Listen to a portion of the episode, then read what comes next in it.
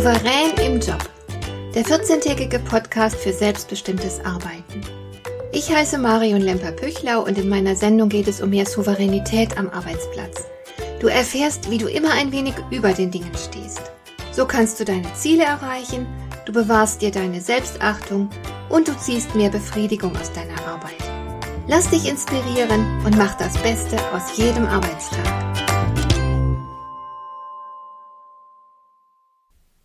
Ich behaupte ja, du kennst einen Menschen erst wirklich, wenn du gesehen hast, wie er sich in Krisenzeiten verhält. Hier ist dann meistens der Stress so groß, dass man einfach keine Rolle mehr spielen kann. Da zeigt sich dann der wahre Charakter. Ich selbst habe in meinem Leben schon mehrere Krisen durchlebt, die ohne jede Vorwarnung kamen, wirklich ganz böse Überraschungen waren, und im Rückblick kann ich wohl stolz auf mich sein, weil ich tatsächlich sehr besonnen und souverän damit umgegangen bin. Und gerade deswegen kann ich es mir erlauben, dir hier ein paar Hinweise zu geben, wie du Krisen meisterst und worauf du achten solltest.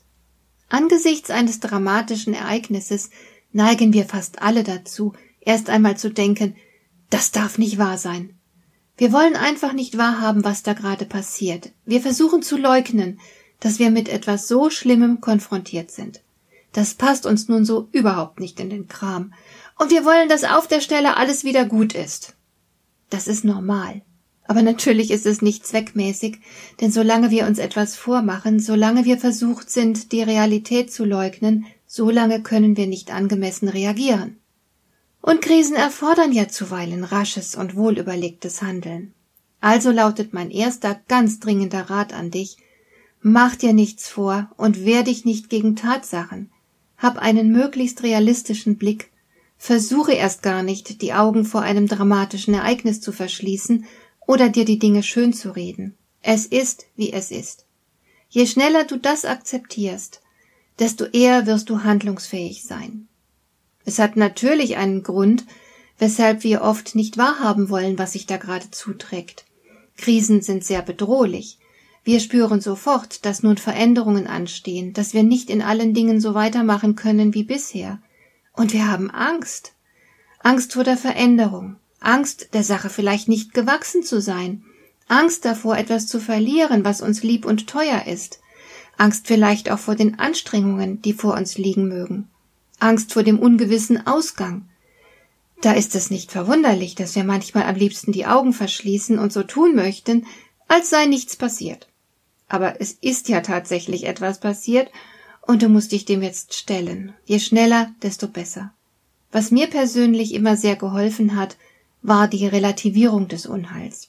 Als unsere zweitjüngste Tochter damals fast totgefahren worden ist und wir nicht wussten, ob sie überhaupt überleben würde, da habe ich mir sofort gesagt, dass mir nichts Besonderes passiert ist. Unfälle gibt es bestimmt so lange schon, wie es Menschen gibt. Unzählige Menschen vor mir mussten damit klarkommen. Und es hat mich getröstet, es hat mir geholfen, Zuversicht zu gewinnen und mir zu sagen, egal was jetzt kommt, ich werde das bewältigen. Und genauso habe ich es auch gemacht, als bei uns nachts eingebrochen worden ist, während wir alle schlafend in unseren Betten gelegen haben. Die Einbrecher haben sich richtig Zeit genommen, jeden Raum gründlich zu durchsuchen, und sie haben eine Menge Zeug weggeschleppt. Natürlich war das erst einmal ein Riesenschock und das Bewusstsein, wir sind nicht sicher. Aber Sicherheit ist eh eine Illusion. Das machen sich die meisten nicht so recht klar. Zudem sind nur Sachen verschwunden. Klar hat uns das Leid getan, klar hingen wir an manchen Dingen. Aber tatsächlich sind Dinge längst nicht so wichtig, wie manche Menschen sich das einreden. Ganz im Ernst. Ich habe Leute getroffen, die nach einer solchen Erfahrung noch über zehn Jahre lang regelmäßig auf Flohmärkte gegangen sind in der Hoffnung, etwas von ihren gestohlenen Sachen dort wiederzufinden. Das ist einfach grauenvoll und ganz sicher nicht souverän. Es ist alles andere als souverän, wenn du nicht loslassen kannst, wenn du krampfhaft an etwas festzuhalten versuchst, was der Vergangenheit angehört und nicht mehr zu ändern ist. Wir haben lediglich die Spielräume genutzt, die uns zur Verfügung standen damals, indem wir unsere Sicherheit mit Hilfe einer Alarmanlage etwas erhöht haben. Aber ich bin mir zutiefst bewusst, dass es keine echte Sicherheit gibt. Man kann es Einbrechern zum Beispiel nur ein bisschen schwerer machen. Und das ist okay, das Leben ist nun mal gefährlich. Das Leben zu bejahen bedeutet auch, sich mit den Risiken abzufinden. Also versuche nicht, die perfekte Sicherheit herzustellen, sondern konzentriere dich auf die Bewältigung des Geschehens. Was kannst du tun, damit es dir und oder den anderen möglichst bald wieder gut geht? Das ist die entscheidende Frage. Darum geht es letzten Endes. Und mit dieser Frage solltest du dich beschäftigen. Ganz fruchtlos sind fast immer Fragen wie Wie konnte das bloß passieren? Warum passiert immer nur mir so etwas? Wenn du natürlich den so und so vielten Job hintereinander verloren hast, die nach kurzer Zeit immer gekündigt wurde und du wieder auf der Straße stehst, dann lohnt sich in der Tat die Frage, hab ich möglicherweise etwas falsch gemacht? Krisensituationen, die sich mehrfach wiederholen, haben möglicherweise etwas mit dir selbst zu tun. Dann überprüfe dein Verhalten selbstkritisch. Mach es nicht so wie ein Bekannter von mir. Nach jeder Kündigung hat er sich ausführlich seine Wunden geleckt und sich darüber ausgelassen, wie ungerecht die Welt ihn doch behandelt. Solch ein Verhalten ist nicht nur unreif, sondern auch ein bisschen erbärmlich. Nicht immer ist Arbeitslosigkeit ein grausames Schicksal.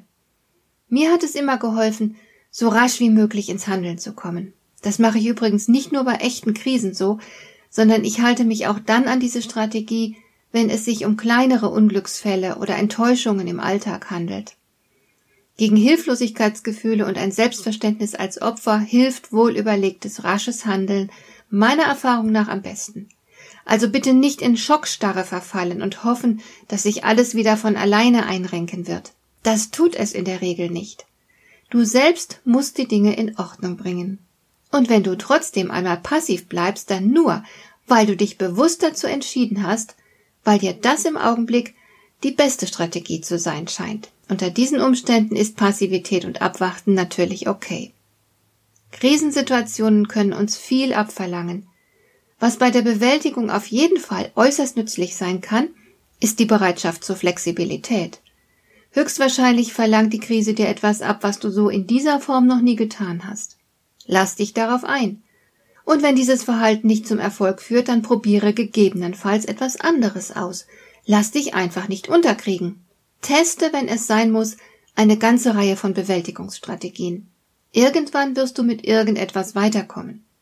Und sei mutig, pass dich an das an, was du ohnehin nicht ändern kannst, hadere nicht mit dem, was nun einmal Realität geworden ist, und suche deine Spielräume.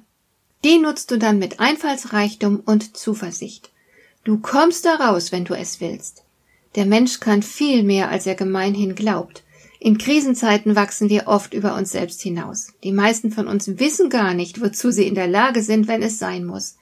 Die meisten unterschätzen ihre Ressourcen. Wenn du aber erst einmal die Erfahrung gemacht hast, dass du viel mehr kannst und viel mehr drauf hast, als du dir zugetraut hattest, dann wird dich das nicht nur stolz machen, es wird dich für den Rest deines Lebens stärken. Und mit der Zeit wirst du eine große Gelassenheit und Souveränität entwickeln. Du bist da nicht mehr so leicht aus der Ruhe zu bringen, du bist krisenerprobt. Du weißt auch ganz einfach, dass du dich auf dich selbst verlassen kannst. Und du weißt obendrein, dass du einiges aushalten kannst, dass du widerstandsfähig bist und dich nicht einfach umhauen lässt. Du hast vielleicht auch konkrete Strategien entwickelt, mit Krisen umzugehen. Und es ist ja nicht nur so, dass du souveräner im Umgang mit Krisen wirst. Bestimmt hast du auch schon die Erfahrung gemacht, dass sich nach einer Krise einiges relativiert. Plötzlich sind die kleinen Ärgernisse des Alltags gar nicht mehr bedeutsam. Wer einmal etwas richtig Schlimmes erlebt hat, wer vor echten Herausforderungen gestanden und sie bewältigt hat, den bringt so leicht nichts aus der Ruhe. Du kennst sicher diesen altmodischen und flachsigen Spruch, was uns nicht umbringt, macht uns härter. Auch da ist natürlich viel dran. Krisen sind enorme Wachstumschancen. Danach wird das Leben manchmal dauerhaft leichter und besser, weil man sich selbst von seiner starken Seite erlebt hat und damit eben auch das Selbstvertrauen gewaltig wächst. Und vielleicht schaffst du es ja in der nächsten Krise, es einmal von dieser Seite zu betrachten. Natürlich wünscht sich niemand eine Krise, aber sie wird unvermeidlich kommen, weil nun mal das Leben so ist, weil das zum Leben dazugehört. Und da ist es dann doch immerhin tröstlich zu wissen, dass sich etwas daraus machen lässt und du dauerhaften Gewinn daraus ziehen kannst. Hat dir der heutige Impuls gefallen? Dann kannst du jetzt zwei Dinge tun. Du kannst mir eine Nachricht schicken mit einer Frage, zu der du gerne hier im Podcast eine Antwort hättest. Du erreichst mich unter info at lemper-püchlau.de. Und du kannst eine Bewertung bei iTunes abgeben, damit diese Sendung für andere Interessierte sichtbarer wird. Schön, dass du mir zugehört hast. Bis zum nächsten Mal eine gute Zeit für dich.